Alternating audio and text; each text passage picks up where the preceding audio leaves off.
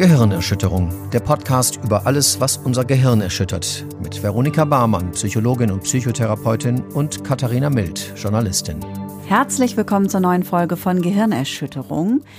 Wir sprechen heute über ein Thema, das äh, uns quasi auch veranlasst hat, überhaupt diesen Podcast zu starten, weil wir sagen ja immer, dass psychische Erkrankungen so stigmatisiert sind. Und was, also was ich jetzt persönlich damit meine, ist, dass damit einfach so viele Vorurteile verbunden sind, dass die Leute immer denken, ah ja, voll Psycho, der ja. Mensch hat ja, hat ja voll einen an der Waffel und dann ist er ja auch voll, was weiß ich, nicht leistungsfähig, hat eine ganz schlimme Kindheit gehabt oder was weiß ich. Also an solche Vorurteile denke ich dann.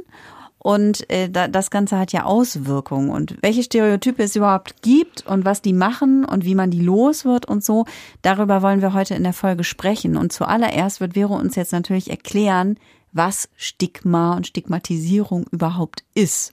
Weil ich habe gar keine Ahnung. Ja, ich eigentlich auch nicht, aber ich habe sie mir angeeignet. Sehr gut. Ähm, genau. Und zwar, das Wort Stigma kommt aus dem Altgriechischen. Und jetzt sagst du auch noch Stigma. Ja, weil ich jetzt so heftiger Altgrieche gerade bin. Ja. Entschuldigung. Also, ich habe jetzt die Humanistin wieder rausgekehrt. Ne? Herr Fritz rollt sich im Grabe herum.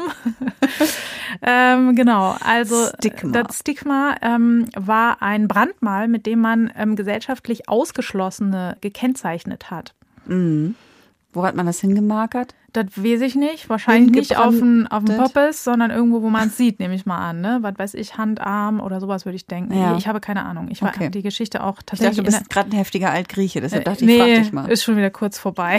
Jetzt bin ich wieder äh, eine Junggriechin. Nee, und zwar reden wir heute davon. Was machst du da? Ich musste lachen über Junggriechen. Ja, ich weiß nicht. Bitte what? Ja, keine Ahnung, okay. weiß ich auch nicht. Mhm. Heute ähm, meinen wir damit aber die Kennzeichnung eines oder mehrerer Merkmale von Personen oder Personengruppen, die abwertend dargestellt werden. Als Beispiel kann man hier nennen die Religion, sexuelle Orientierung oder auch die Hautfarbe. Mhm. Ähm, da kann man nochmal unterscheiden zwischen sozusagen Kennzeichnungen, die wir nicht verstecken können. Ne? Also es ist sehr schwierig, seine Hautfarbe ähm, zu verstecken oder aber auch ähm, das Geschlecht äh, während aber so etwas wie psychische Erkrankungen. Entschuldigung. Das Geschlecht kannst du super gut verstecken, ehrlich gesagt. Ja, ich versteck meins auch gerade. ja, lässt man jetzt nicht ständig raushängen, ehrlich gesagt. Kenne ich auch Leute. ähm, nee, aber ich meine sozusagen, äh, ne, ich meine, du kannst dich jetzt als Mann verkleiden oder besonders androgyn auftreten. Kann aber ich. du kannst leichter ähm, verstecken, dass du eigentlich an Depressionen leidest. Ja, ne? das ist richtig. Und deswegen ist es so, dass eben diese, trotzdem eben diese Merkmale rausgegriffen werden und sich daraufhin Menschen Stereotype und Vorurteile bilden. Stereotype sind eigentlich so sozusagen so Prototypen, die wir uns ausdenken, wie die und die Leute, die dazugehören, eben sind. Und naja, die sind halt sehr pauschalisierend in der Regel, wenig differenziert und ähm, ja, scheren halt so ähm, sprichwörtlich gesagt alle über einen Kamm. Und das ist eben bei psychischen Erkrankungen sehr es hat ja eine lange Tradition. Ne? Wir haben ja auch früher Menschen mit psychischen Erkrankungen wahnsinnig schlecht behandelt. Ne? Wir wussten eben nicht damit umzugehen. Wie behandelt man sowas? War überhaupt nicht klar. Wo kommt das her? Wussten wir auch nicht. Wir haben gesagt, die Leute sind verzaubert, verhext, haben sie vor die Stadttore äh, gekarrt, in Käfigen ausgestellt und so weiter. Ne? Also es hat eine sehr, sehr lange Tradition. Aber auch heute noch sagen wir, Jemand, der psychisch krank ist, der ist wahrscheinlich inkompetent, ne? der, der ist nicht leistungsfähig, der kann ja nicht schlau sein oder so. Der ist vor allen Dingen selbst schuld an seiner Erkrankung. Das ist etwas, was sich sehr, sehr hartnäckig hält. Dann ist es auch so, dass wir oft der Meinung sind, Menschen mit psychischen Erkrankungen sind gefährlich. Mhm. Dazu trägt extrem bei Darstellungen in Medien. Mhm. Und zwar in sozusagen sachlichen Nachrichten. Ne? Da ist immer, wird dazu genannt, Täter psychisch krank. Ne? Mhm. Ob es irgendwie Amok war oder, oder Amokläufe oder ähnliches. Ne? Also Gewalttaten, da wird häufig dazu genannt, dass der Täter psychisch erkrankt war. Es wird aber auch nicht genau differenziert, welche psychische Erkrankung es war oder so. Ne? Also das wird schön in einen Topf geworfen, ja, und sehr generalisiert. Mhm. Und auch in fiktiven Mediendarstellungen, wie zum Beispiel dem klassischen alten Tatort oder so, ne, ist häufig eben der psychisch Kranke der Mörder zum Beispiel. Ja. Ne? Da finde ich auch immer, werde ich auch nicht müde, bei Instagram immer zu kommentieren, ne, wenn die Leute immer so irgendwelche Fitzek-Krimis oder so abfeiern, ne, äh, die sind absolut stereotyp unterstützend und bauen Diskriminierung vor. Und ich finde das wirklich ganz, ganz ungünstig. Also was würden wir denn machen, wenn wir jetzt einen ganzen, muss man sich mal vorstellen, ein ganzes Genre hätten von Krimis, wo immer, ich weiß nicht, wer ist denn mal anerkannt in dieser Geschichte, sagen wir mal, was weiß ich, Hausärzte, hm. die Mörder sind. So. Ja. Da würde doch jeder zustimmen, dass man halt, wenn man das jetzt zum 20. Mal im Tatort-Krimi gesehen hat, dass schon wieder der Hausarzt der Mörder war. Aber dabei ist doch dein Mörder immer der Gärtner. Ach so, ja, stimmt. Du hast jetzt was durcheinander gewonnen. Aber, ja, genau, aber, aber vor allem würde ich dann auch Angst kriegen vor Hausärzten so ist auf Dauer. Es. Natürlich. Ne? Ja. Ne? Das schürt natürlich Ängste und man denkt sich natürlich, man lernt ja etwas in diesen Darstellungen, die sind unkontrollierbar. Ne? Die ja. wirken super nett, ne? aber die vergiften dich, die hauen dir eine Axt in den Kopf. Aber die, manchmal gucken die ähm, schon so ähm, komisch vorher. Ja, genau. Crazy Eyes. Ne? Mhm. Aber genau. Und deswegen, da reicht es also, wenn einer komisch guckt, ne? dass ja. wir schon sozusagen denken, ah, der könnte ja ein Mörder sein oder und psychisch krank. Ja, so, ja. Ne? ja. Und deswegen, also das ist wirklich was, wo ich sehr, sehr allergisch reagiere. Ich finde das unmöglich, dass das so dargestellt wird. Ne? Vor allen Dingen muss man da auch sagen, da wird ja auch gerne weiter äh, auf Stereotypen rumgeritten. Da sind ja auch die Behandler, also die Psychotherapeuten, sind auch immer mega dargestellt. irgendwelche hellsehenden Polizeipsychologinnen natürlich, das sind dann Frauen wiederum, ne, die ja da irgendwie dann äh, erahnen, was irgendwie der Täter als nächstes macht, was da kompletter Humbug auch ist. Ne? Ich meine, Profiling ist ein äh, ehrenwerter Beruf, der äh, wirklich nach wissenschaftlichen Kriterien durchgeführt wird und nicht irgendwas, wo einer so rumahnt irgendwie. Ne? Ja. Aber würdest du nicht sagen, dass zum Beispiel Serienkiller oder so, dass die auch immer eine psychische Erkrankung haben? Müssen eigentlich? Ja, auf jeden Fall, ne? Ja. Also jemand, der jetzt zum Beispiel, was weiß ich, ja, eben sozusagen heimlich viele Menschen umbringt, der ist natürlich psychisch auffällig, ne? Aber durch diese Darstellung wird es halt ähm, sozusagen übertrieben. Mhm. Also natürlich, jeder, der, sagen wir mal, heimliche Vergiftungsmassenmorde begeht, ist wahrscheinlich psychisch krank. Aber nicht jeder psychisch Kranke begeht doch solche Morde. Ja. Das ist ja dieser Fehlschluss, der dann passiert. Ne? Ja. Und da muss man sagen, gut, dass du fragst, weil man kann das auch wirklich in Zahlen messen. Die ähm, Straftaten oder kriminellen, schwerkriminellen Straftaten sind auch in der Bevölkerungsgruppe der psychisch Kranken leicht erhöht. Mhm. Ne? Also ist auch eine Sache, die eigentlich nicht von der Hand zu weisen ist. Das kommt ja auch vor, dass Menschen durch wahnhafte Erkrankungen Straftaten begehen. Ne? Aber es gibt andere Merkmale, die sozusagen die Wahrscheinlichkeit für Straftaten in einer gewissen Population viel mehr erhöhen, wie zum Beispiel männliches Geschlecht. So, also Menschen mit männlichem Geschlecht begehen weit mehr, prozentual weit mehr Straftaten als Menschen, die psychisch erkrankt sind.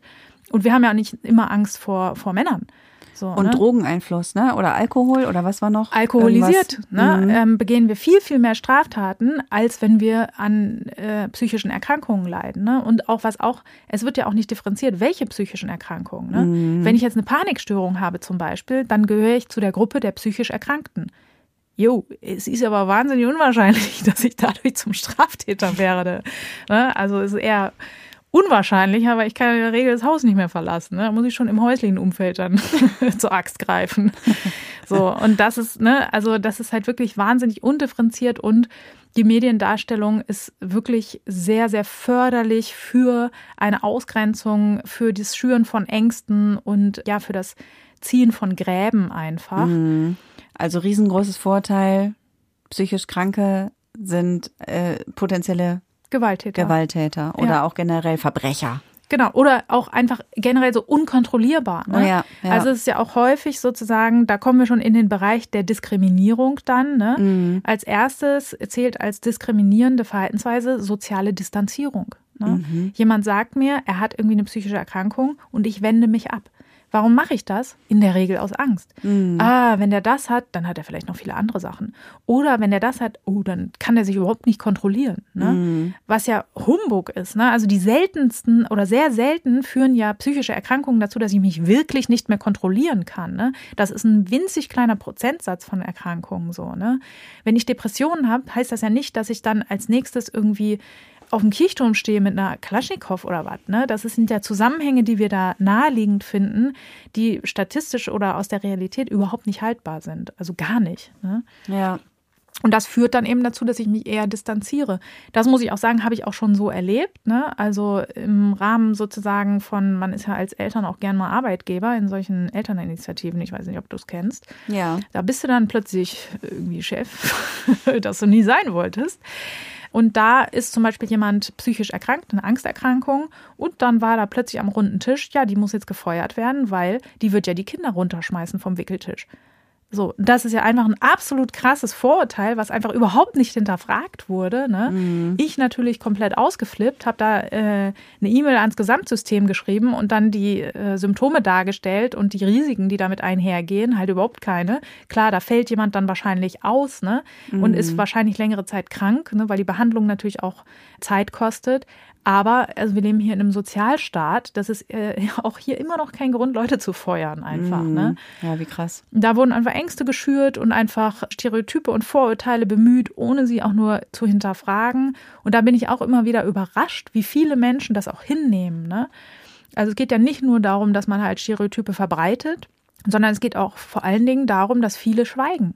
Mhm. Also, ne, wenn man irgendwie sich über jemanden unterhält, ja, und der ist auch, ne, hier, ui, uh, der spinnt ein bisschen und so, ne, da ist ja selten, dass man sagt, was meinst du damit genau? Meinst du jetzt die psychische Erkrankung oder meinst du unsoziales Verhalten oder so? Da müsste man ja eigentlich auch als Zuhörer nachfragen. Und das ist halt passiert relativ selten. Man mhm. schweigt dann lieber, denkt sich seinen Teil, ne? ist vielleicht selber betroffen. Das finde ich auch so geil, ne? weil es war eine Gruppe von äh, ja, so 20 Eltern ungefähr, da hat ja unter Garantie, rein statistisch gesehen, haben ja noch zwei, drei andere eine psychische Erkrankung, die dann in dem Moment denken, ups, hm. da sage ich mal lieber nix. So, ne? Ja. Genau, also das wäre, das wäre im Prinzip wäre das ja schon ein zweite, zweites Stereotyp, was jetzt mit psychischen Erkrankungen verbunden ist. Also einmal, äh, also wir haben gesagt, unkontrollierbar, Verbrecher, gew potenziell gewalttätig ja. äh, und auch einfach fahrlässig, könnte man jetzt ja noch irgendwie so ein bisschen mit dazu nehmen. Ne? Also das ist ja auch so, genau. kann nicht für andere sorgen, kann nur für sich, also ist halt überfordert, ja. sag ich mal. Genau, nicht belastbar, nicht, nicht einsetzbar, mhm. verantwortungslos. Ne? Also ja. was ja super selten der Fall ist, weil die meisten psychisch Erkrankten eben sehr sensibel sind und sehr darauf bedacht sind, wie es anderen geht. So, ne? Also deswegen super albern. Ja. Genau, dann ist auch ein häufiges äh, Stereotyp, das sind Menschen, die schwach sind. Mhm.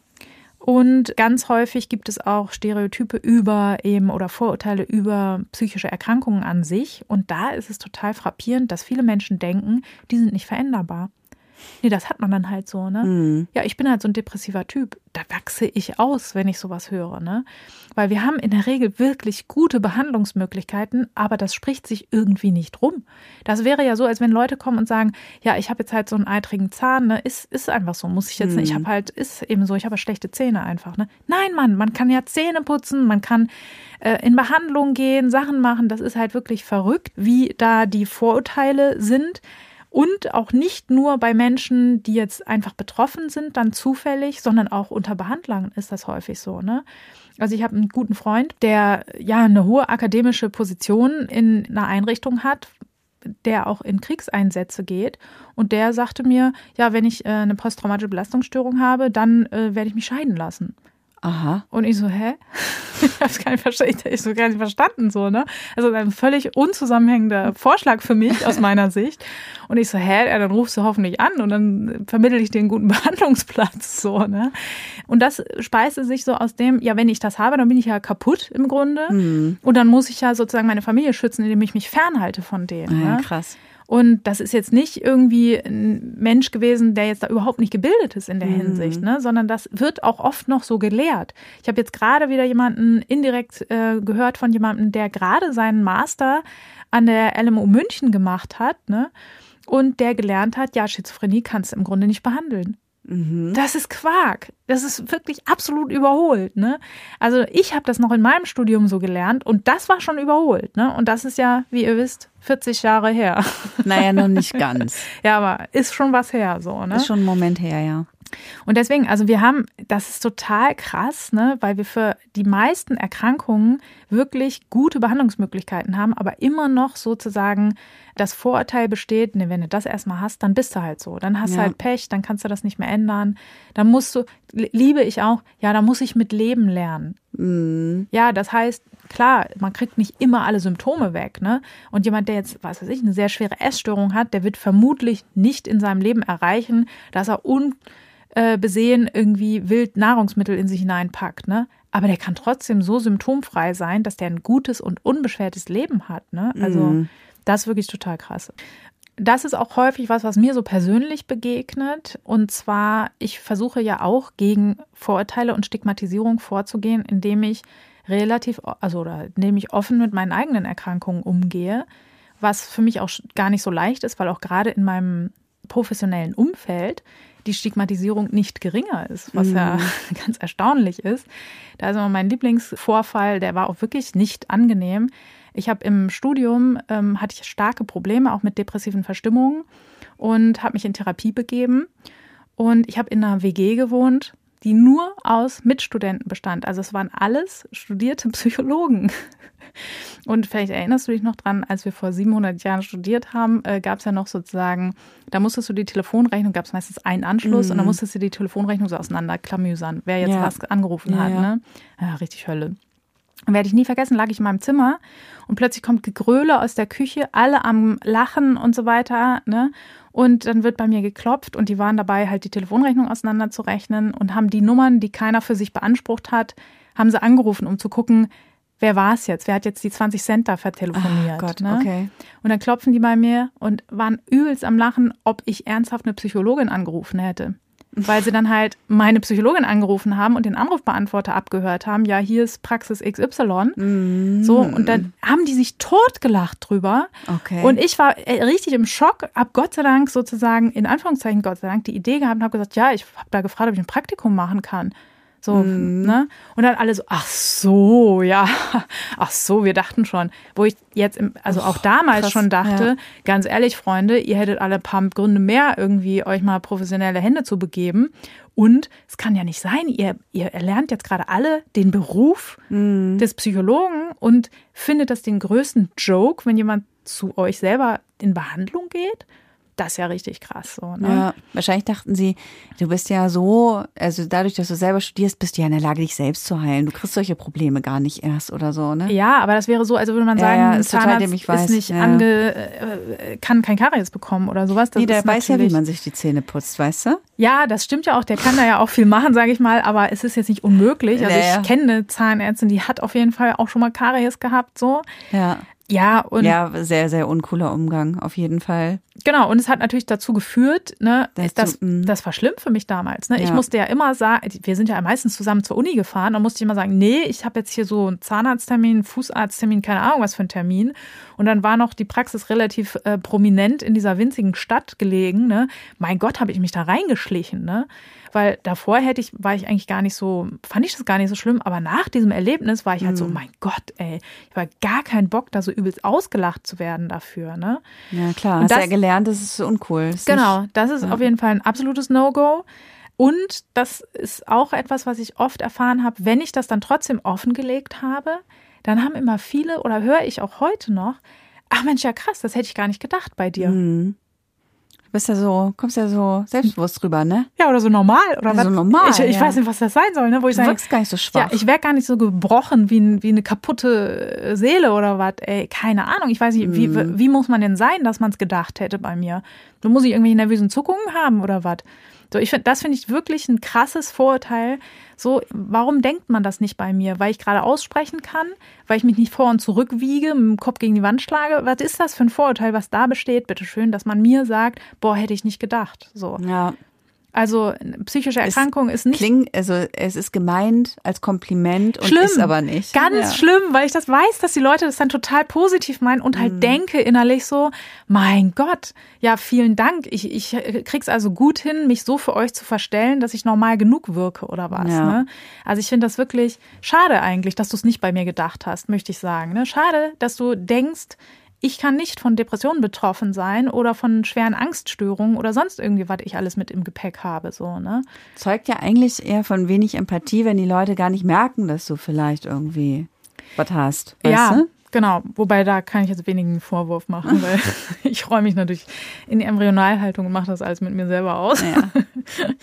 Ja, also ne, ich kann das auch verstehen, warum Leute das sagen, weil ich natürlich selten irgendwie Leid vor mir hertrage. Das kann man Mhm. vielleicht noch zugutehalten. Aber es ist eher meistens so gemeint, ja Mensch, so verkrüppelt wirkst du jetzt gar nicht so. Mhm. Ne? Und das ist, Ja. muss man, also das ist auf keinen Fall der Fall. So. Ja.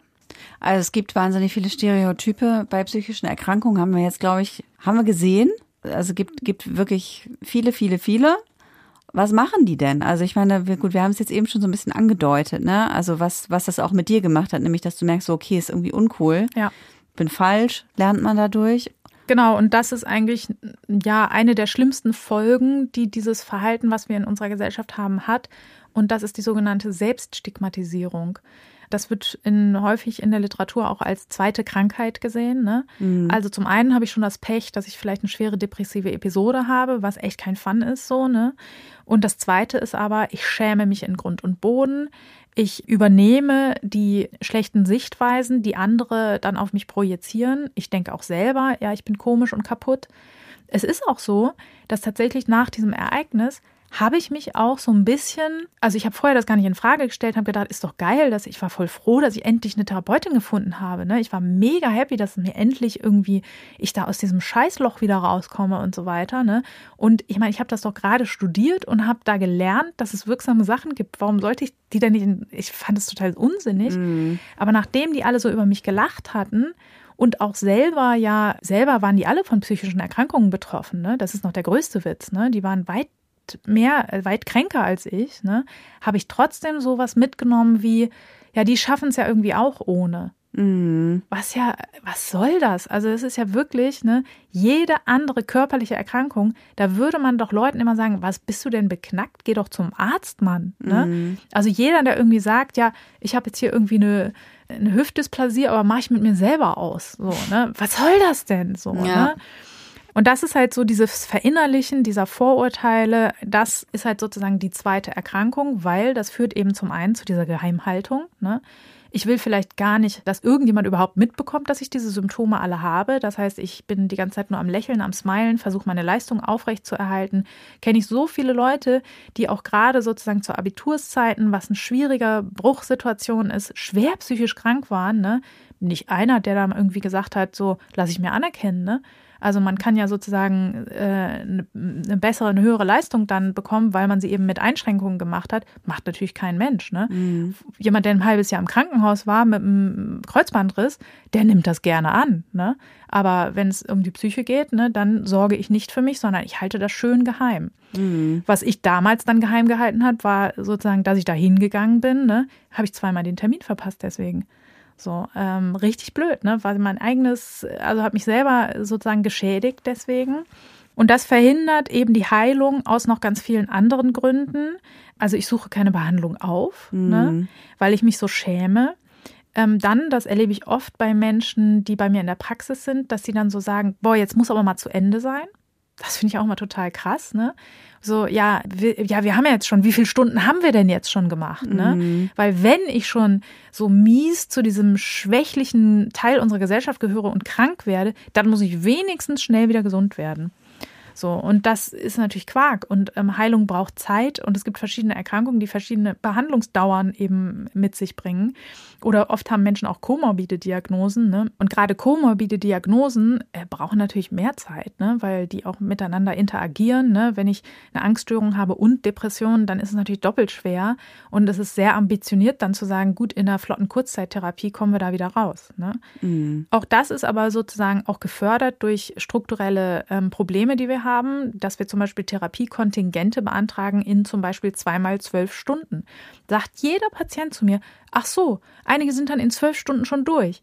Äh, nein, recht selten. Vielleicht können die zuhörenden Psychotherapeuten da draußen mal rückmelden. Ich habe das echt selten. Vielleicht bin ich einfach nicht gut genug, kann sein.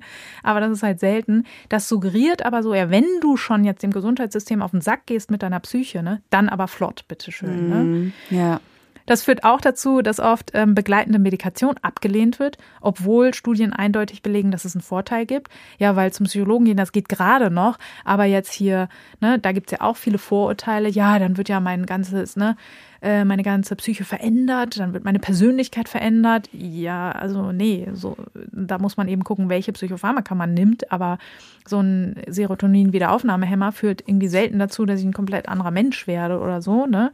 Aber das sind auch so Vorurteile, die da dem gegenüber bestehen. Das gibt es zum Beispiel auch sehr stark gegenüber der Psychiatrie.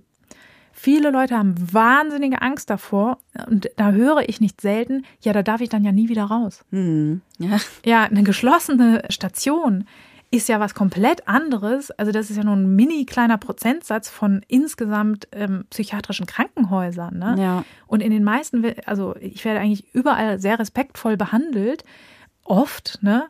Und jetzt nicht irgendwie äh, in eine weiße Jacke gestopft, eingesperrt und irgendwie mit Eisbädern begossen. So, ne? Also ich will jetzt nicht sagen, dass nicht auch Gewalt in der Psychiatrie stattfindet, wie in all unseren Einrichtungen des Gesundheitssystems, aber diese Vorstellung, die Leute davon haben, ist meistens einer Flug übers Kuckucksnest. Ne? Ja. Und das ist ein Jahrhundert her jetzt bald. So, ne? Und dann ist es eben so, ähm, dass die Leute viel zu spät in Behandlung gehen aus Scham. Das ist natürlich auch richtig blöd für die Behandlung. Mhm. Dann ist es so, wenn sie rückfällig werden, kommen sie nicht wieder in Behandlung, weil sie denken, gut, einmal eine depressive Episode, das ist schon peinlich genug, ne? Aber jetzt habe ich sogar schon Therapie gemacht und habe es immer noch, das ist, das geht gar nicht. So. Mhm. Und auch diese starken Schuldgefühle, die ziehen natürlich wahnsinnig Energie, die verschlimmern auch die Erkrankungen sehr häufig. Ne? Wenn ich unter depressiven Verzerrungen leide und eh schon mich für einen Haufen Kacke halte, ne, dann ist das natürlich schlimm, wenn ich mir das auch noch zum Vorwurf mache. Das sind wirklich ganz miese Teufelskreise, die dadurch entstehen. Und deswegen bin ich auch immer so, ja, euphorisch in der Veränderung dieser Vorurteile, weil das einfach so unnötiges Leid verursacht. Das ist einfach so überflüssig. Ja, und oft ist es ja aber dann so, du sagst es zu Recht, man versucht es dann zu verstecken irgendwie, aber wenn man es nicht versteckt, dann bekommt man ja auch oft eben so diese Vorurteile von außen noch mehr zu spüren. So, dann, dann merkt man erst, okay, was, also wie gehen die Leute mit mir um, ne? Ja. Also das passiert zum Beispiel, wenn ich das offenlege, ne? wenn ich mhm. mit anderen spreche, dann erlebe ich nicht selten, dass sich Menschen distanzieren, die gehen auf Abstand, die sprechen nicht mehr mit mir, ich werde geghostet. Ich kann eben auch psychische Erkrankungen haben, die ich nicht verstecken kann. Ne? Im Jobinterview, wenn ich ein Jahr lang in der Klinik war, muss ich das irgendwie erklären. Entweder ich lüge dann halt rum oder ich sage, wisst ihr was, ich habe eine psychische Erkrankung, da war ich in der Klinik, habe ich mir helfen lassen, war super. Ja, das bringt aber trotzdem häufig die Leute dazu, mich nicht einzustellen. Ja. Ähm, das heißt, ich erlebe Ausgrenzung am Arbeitsplatz oder auch bei der Wohnungssuche. Da ist das auch so. Das kann man messen. Ne? Es gibt Statistiken darüber, dass eben Menschen mit schweren Erkrankungen weniger ähm, berücksichtigt werden in diesen Prozessen. Ich werde auch gemobbt und ausgegrenzt ne, in Schule, Arbeitskontext und so weiter. Wir lästern eben über Menschen, die krank sind. Das ist ja also, ne, so eine Unart einfach, ne? Mhm. Also, wir lästern doch auch nicht, wenn einer einen Blinddarm rauskriegt, ne? Ja, musst du mal sehen, du Blinddarm raus, ne? Er hat fast einen Blinddarmdurchbruch gehabt. Boah, ey, mit dem reden wir jetzt aber nicht mehr. Wer würde auf so eine Idee kommen, ne? Wenn jetzt aber irgendwie, ja, der hat irgendwie eine manische Episode, ne? Also richtig verrückt, was der da gemacht hat, dann finden wir es voll normal, dass wir nicht mehr mit dem reden, so, ne? Mhm. Das ist unmöglich. Und dann ist auch noch ein trauriger Fun-Fact, nenne ich es mal wenn ich psychisch erkrankt bin, werde ich häufiger Opfer von Gewalttaten. Mhm. Nämlich dieses Vorurteil, ne, der, der Irre mit der Axt im Kopf, so, der ist immer der Mörder. Nein, das stimmt nicht. Aber umgekehrt ist es so, weil ich eben oft mich nicht wehren kann, komme ich häufig in äh, Lagen, dass ich Opfer von Gewalttaten und auch mörderischen Gewalttaten werde. Also ein hoher Prozentsatz von Mordopfern ist selbst psychisch krank. Das heißt sozusagen, die, vor denen wir Angst haben, die sollten wir halt lieber schützen eigentlich. Ne? Mhm. Genau. Und ähm, dann gibt es auch noch die strukturelle Diskriminierung. Und das ist zum Beispiel das, wogegen wir ja auch äh, uns hier stark auflehnen in diesem Podcast, die Ungleichstellung von körperlichen und psychischen Erkrankungen. Ne? Ja. Und die sehen wir nicht nur in unserem gesellschaftlichen Umgang und dem, wie wir Menschen dann eben äh, Unterstützung zukommen lassen, sondern auch in der Ungleichverteilung der Ressourcen im Gesundheitssystem. Mhm. Das ist immer super frappierend. Was denkst du, wie viel Prozent der Gesundheitsausgaben gehen für psychische Erkrankungen drauf? Das mal. Zehn Prozent. Zwei. Zwei. Ist richtig bitter. Ja. Also das muss man sich mal reinziehen. Ne? Bei 25 Prozent Betroffenen diagnostizierten Betroffenen in der Gesellschaft. Ne? Ja. Das muss man ja auch sagen, ne? innerhalb eines Jahres. Da gibt es ja noch eine Menge, die nicht diagnostiziert sind, aus genannten Gründen, wie wir es gerade gesagt haben. Ne? Mhm. Ja. Zwei schimmelige Prozent, ne? das muss man sich mal äh, reintun. Ne? Ja, wenn ich jetzt so drüber nachdenke, hätte ich vielleicht fünf gesagt. Zehn war sehr optimistisch. Ja, genau. Ja, man wünscht sich das halt. Ne? das kann ich gut verstehen so. Ne? ja. Genau. Und Und zwei ist wirklich wenig. Ja, und dann ne, sitzen wir halt da und irgendwie, also wie kann man sich dann wundern, dass Menschen nicht in Behandlung gehen? Ne? Ja. Weil es ist ja nicht nur, dass wir dazu angehalten werden, uns krass zu schämen dafür ne?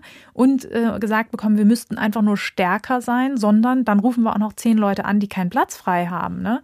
Also es ist einfach eine absolute Zumutung und trägt natürlich extrem auch wieder zu dieser Selbststigmatisierung bei. Ne? Gibt 20 Leute angerufen, alle keinen Platz, so schlimm wird mein Problem wohl nicht sein. Ne? Dann nehme ich ja allen anderen den Platz weg und so weiter. Ne? Also das ist wirklich ein großes Problem. Auch ein Problem, dass wir so wenig Ressourcen raushauen im Gesundheitssystem für die psychisch erkrankten Menschen, ist, dass man herausgefunden hat, dass Erschöpfung Stigmatisierung fördert. Das bedeutet, ne, wenn ich irgendwie eine Stationspsychologin habe, für 30 Patienten verantwortlich und im Hintergrund irgendwie ein Oberarzt, der vier Stationen betreut, ne, dann fördert das eben Stigmatisierung und Verhalten, was Vorurteile ähm, fordert, weil ich natürlich nicht individuell drauf gucken kann, was ist jetzt das Problem von jedem Einzelnen, sondern irgendwann bin ich einfach ausgebrannt, ne, habe zu wenig Kapazitäten, dass ich einfach sage, boah, die nerven alle rum. Die wollen alle nur immer Medikamente. Die wollen alle, ne, so, ich schmeiße alle in einen Topf, schere alle über einen Kamm. Habe ich auch selber erlebt. Ich habe ja auch in Psychiatrien gearbeitet, ne, dass wirklich Personal auch solche Sprüche raushaut wie, ja, ist immer die Frage, mad or bad? Wo ich so dachte, so, alter Finne. Bitte?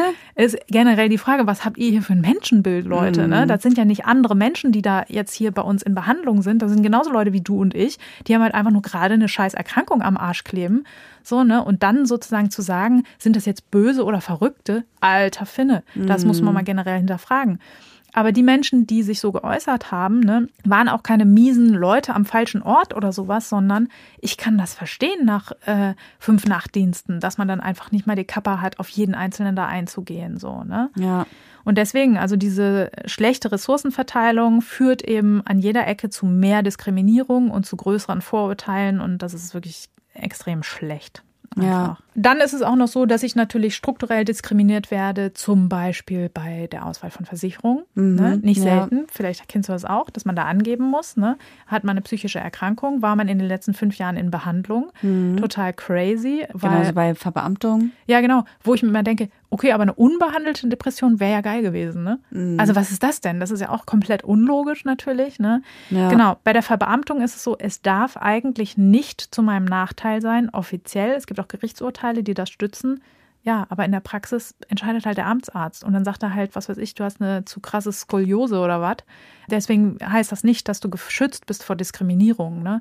Und das kenne ich zuhauf, dass Leute zu mir kommen und sagen, nee, nee, ich zahle das selber aus eigener Tasche. Und ich sage mal, nee, muss hier keiner in diesem Land. Wieso wollen sie das machen?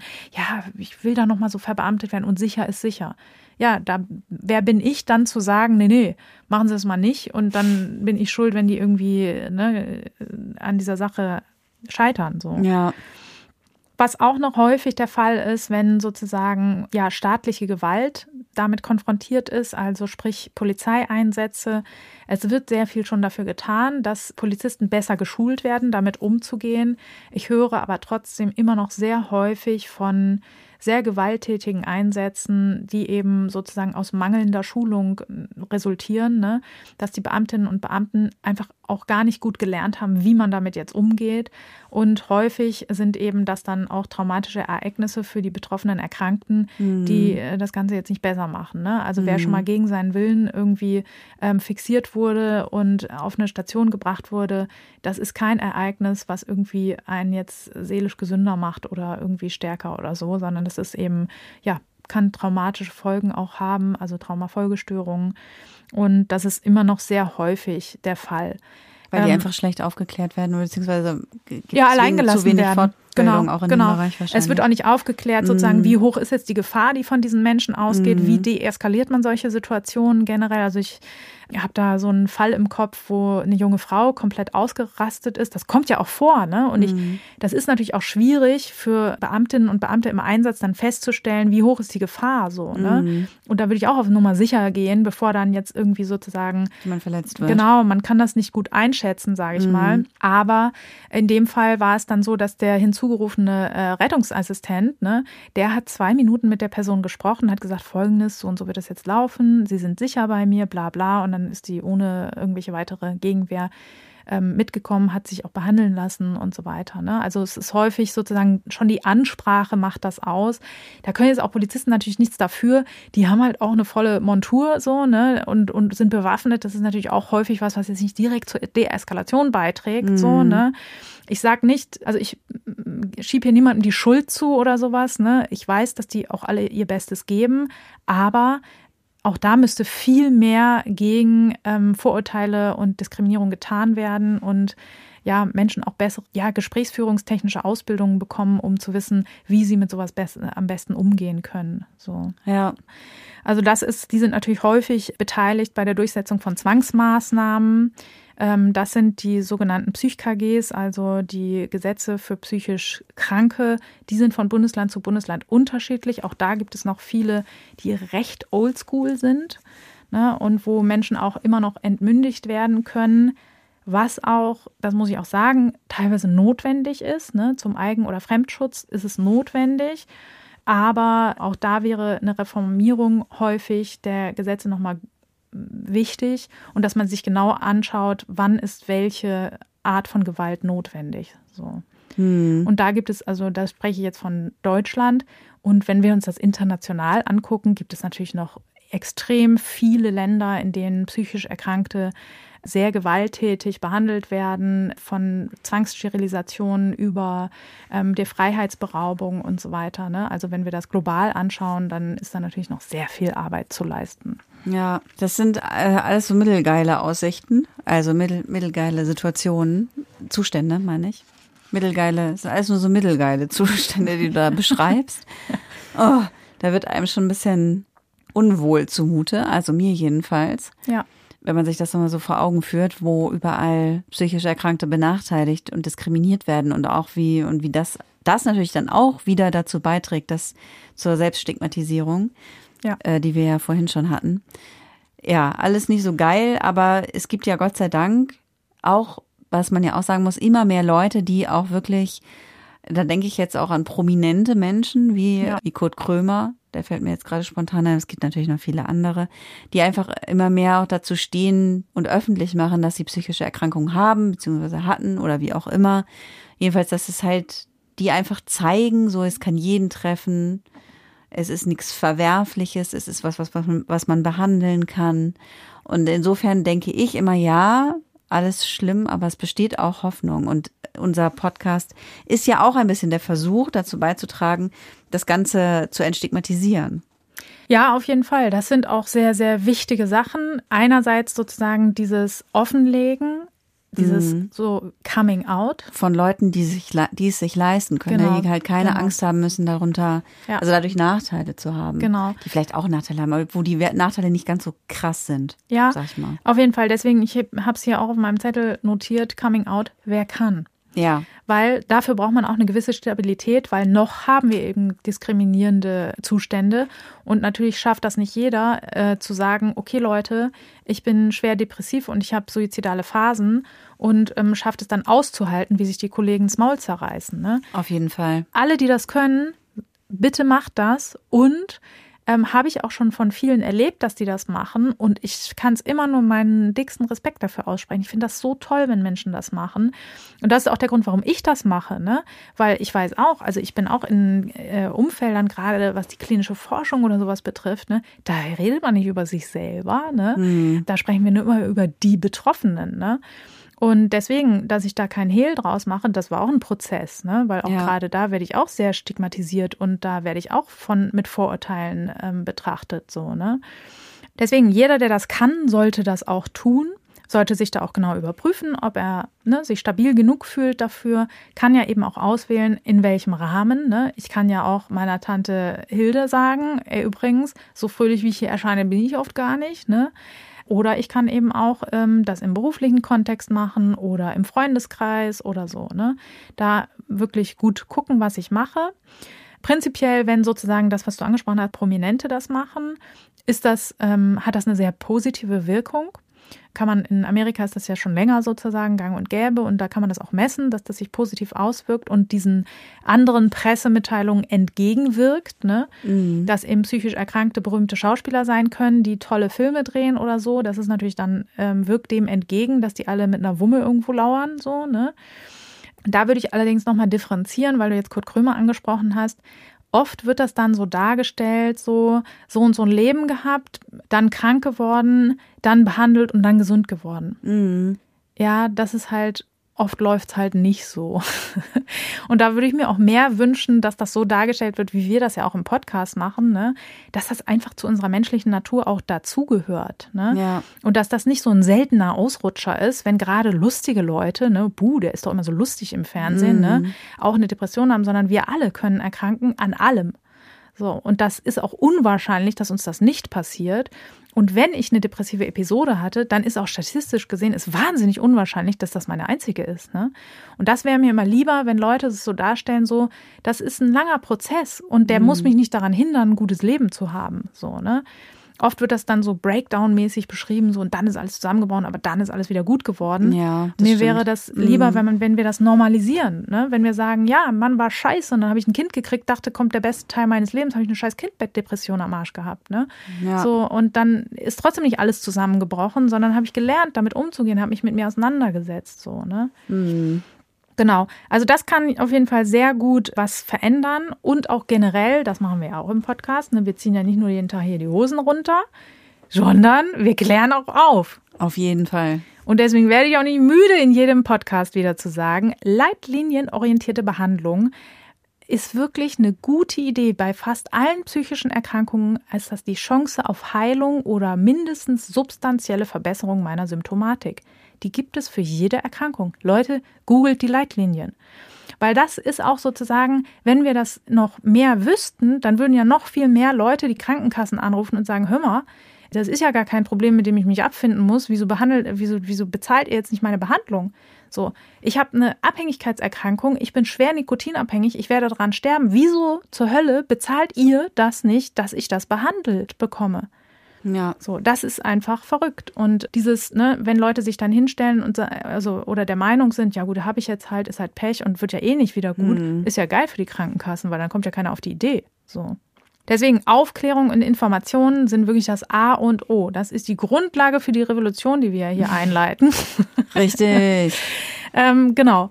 Ja. Was auch noch Vorurteile abbaut, ähm, das ist ganz wichtig, äh, immer so, ähm, das hat man schon in den 50ern, hat Allport das, glaube ich, rausgefunden, ist Kontakt der hat das im Zuge von so rassistischen äh, Ressentiments ähm, erforscht, dass eben Kontakte zu zwischen den Gruppen, die sich diskriminieren, dazu führen, dass Diskriminierung abgebaut wird. Ja. Und deswegen hört auf, die Leute zu meiden. Geht hin und fragt nach. Fragt, wie ist das gekommen? Warum hast du das? Was machst du dagegen? Fragt doch nach zur Hölle. Ne? Ja. Wenn die Leute nicht darüber, ja, ich will dann auch nichts Falsches sagen. Ja, gar nichts sagen ist auf jeden Fall falsch. Hm. So, ne? Und wenn jemand, ne, wenn mich einer fragt, ja, wie war denn das damals, ne, dann gebe ich entweder Auskunft oder ich sage, du möchte ich jetzt gerade nicht drüber reden. Kommt auch vor, ne? Es kommt vor, dass Leute mich fragen, ja, und wie war das damals und warum bist du dann krank geworden und so weiter. Und es kommt vor, dass ich nicht drüber reden will. Ey Leute, dann sage ich das einfach. Naja. Also es ist krass, das ist, aber es geht, ne? Ja, auf jeden Fall. Und das ist bei den meisten Menschen so. Ich meine, ja. gut, das weiß ich natürlich durch meinen Beruf, ne, weil ich jede Frage dadurch stelle und viele dann sagen, nee, möchte ich jetzt nicht drüber reden. Das können die meisten noch. Es ist sehr selten, dass Leute einfach dann Auskunft geben, obwohl sie es nicht wollen. Das sollten wir halt herstellen, Nähe dazu. Wir sollten uns Leute angucken, wir sollten Leute integrieren, wir sollten Leute nicht feuern, wenn sie krank sind, sondern fragen, was brauchst du, damit du hier weiterarbeiten kannst und so weiter. Was man machen kann, ist, man kann seine Sprache mal ein bisschen beachten. Also so Formulierungen wie zum Beispiel der Depressive das ist immer nicht so gut, ne? weil das ist hier irgendwie keine andere Tierart oder so, um die es geht, sondern Menschen, die von Depressionen betroffen sind. Ähm, das ist durchaus, ne, ich finde immer besser als gar nicht drüber reden, dann, ne, aber man kann da so ein bisschen drauf achten. Und es ist jetzt mhm. auch nicht, dass dadurch die Vorurteile ausgelöst wurden oder sowas, ne, aber man kann sozusagen da das versuchen, so ein bisschen aufzufangen. Mhm. Oder auch sowas wie Irrenanstalt oder ne, solche Sachen sollte man einfach vermeiden. Dann ist es so, es gibt ganz viele Anti-Stigma-Projekte. Ne, da gibt es für die Schizophrenie zum Beispiel Open the Doors, kann man äh, da erwähnen. Oder es gibt auch Aufklärungskonzepte in Schulen. Da ist zum Beispiel der Verein Irre Menschlich in Hamburg zu nennen, der ganz tolle Aufklärungsarbeit und Schulprojekte zum Beispiel macht, die nachweislich eben ähm, Vorurteile abbauen und Stereotype. Und da kann man eben sich mal informieren, mal genauer gucken, was gibt es da eigentlich, kann auch schauen, ob man sich selber ähm, da engagieren möchte oder was dazu beitragen möchte. Wenn ihr Bock habt, könnt ihr auch uns unterstützen. Denn auch wir setzen uns eben gegen die äh, Stigmatisierung von psychisch Erkrankten ein, indem wir aufklären, diese Arbeit machen, uns hinhocken, das alles rausrecherchieren, aufschreiben, aufnehmen, schneiden und so weiter. Ne? Und das wäre, äh, machen wir jetzt alles aus Idealismus und weil wir die Welt verändern wollen. Aber genau, es wäre total toll, wenn ihr uns dabei unterstützt auch. Genau, aber auch jedes andere Anti-Stigma-Projekt ist es wert, sich da zu engagieren oder Spenden zu spenden oder so. Genau. Und ich glaube schon, dass man momentan gerade auch sieht, dass sich da viel verändert. Viele Leute trauen sich auch nach vorne zu gehen. Und wenn wir uns das anschauen, ne, auch zum Beispiel in der Diskriminierung von Homosexuellen hat sich schon sehr viel verändert. Und eben auch, weil viele rausgegangen sind und gesagt hat, hey, hört auf, uns zu diskriminieren. Und deswegen, das lohnt sich auf jeden Fall ähm, und das sollten wir weiter verfolgen. Ja, und ich finde auch Solidarität ist auch so ein Ding, ne? Also ich finde auch als Nicht-Betroffener kann man Fall. sich halt solidarisieren zum Beispiel. Auf jeden Fall. Und damit einfach auch ein bisschen Awareness schaffen, so. Genau. Wenn Leute es gerade nicht schaffen, sich selber zu verteidigen, ne, dann springt raus, sagt den Kollegen, hört mal, das ist diskriminierend, lasst das mal, ne? Gerne sozusagen Allyship ist immer eine gute Yay. Idee. Ja auf jeden Fall. Ja, vielen Dank, Vero, für die Gehirnerschütterung. Euch da draußen vielen Dank fürs Zuhören. Empfehlt uns weiter. Genau, im Sinne der, der Solidarität. Genau. und dem Abbau von Vorurteilen und Stigmatisierung. Empfehlt uns gerne, gerne weiter und äh, bewertet uns mit Sternchen und sonstigen Dingen. Genau. Schickt uns E-Mails, schickt uns Nachrichten. Wir freuen uns immer über euer Feedback. Und wir freuen uns, äh, wenn ihr uns treu bleibt und wieder reinhört bei der nächsten Folge. Das war Gehirnerschütterung, der Podcast über alles, was unser Gehirn erschüttert. Alle Folgen, Infos über das Projekt und wie ihr es unterstützen könnt, findet ihr auf gehirnerschütterung.com. Gehirnerschütterung mit UE.